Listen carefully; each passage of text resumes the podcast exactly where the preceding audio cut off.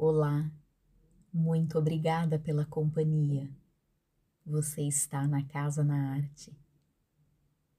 Leitura de hoje: Conto Choro de Campanha de Modesto Carone.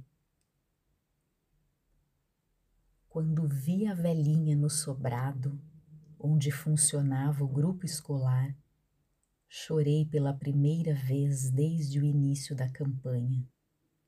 Os cabelos dela estavam brancos, os pulsos acusavam um desgaste de cem anos. Nada mais naquele corpo lembrava a coordenação impecável de mãos, braços e olhos no instante do castigo corporal. Senti nos dedos a dor aguda que chegava aos ossos, as linhas da sala modelando o roteiro de réguas e palmatórias.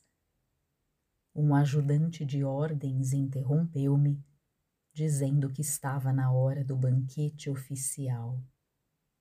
Despedi-me da mestra com pesar e, quando endireitei a espinha, tive a sensação de que no brilho de aço dos seus olhos havia um halo de sombra.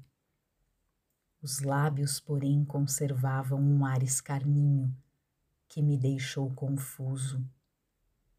No banquete o movimento foi intenso e as atenções à minha condição de candidato devolveram-me o bom humor. Por isso não dei maior importância ao acidente com a esquadrilha da fumaça, que acabou num incêndio em campo aberto. Concentrei-me na picanha que estava quase crua e enxuguei o sangue no miolo de pão. Suporto mal a vista de sangue no prato. O gosto eu em geral corrijo com molho vinagrete. Acho que naquele dia o tempo voava. Ao entrar no carro, de volta ao aeroporto, a cidadezinha já estava morta. Na linha das colinas pairava um pôr do sol melancólico. É muito natural que o entardecer comova, principalmente no lugar onde se passou a infância.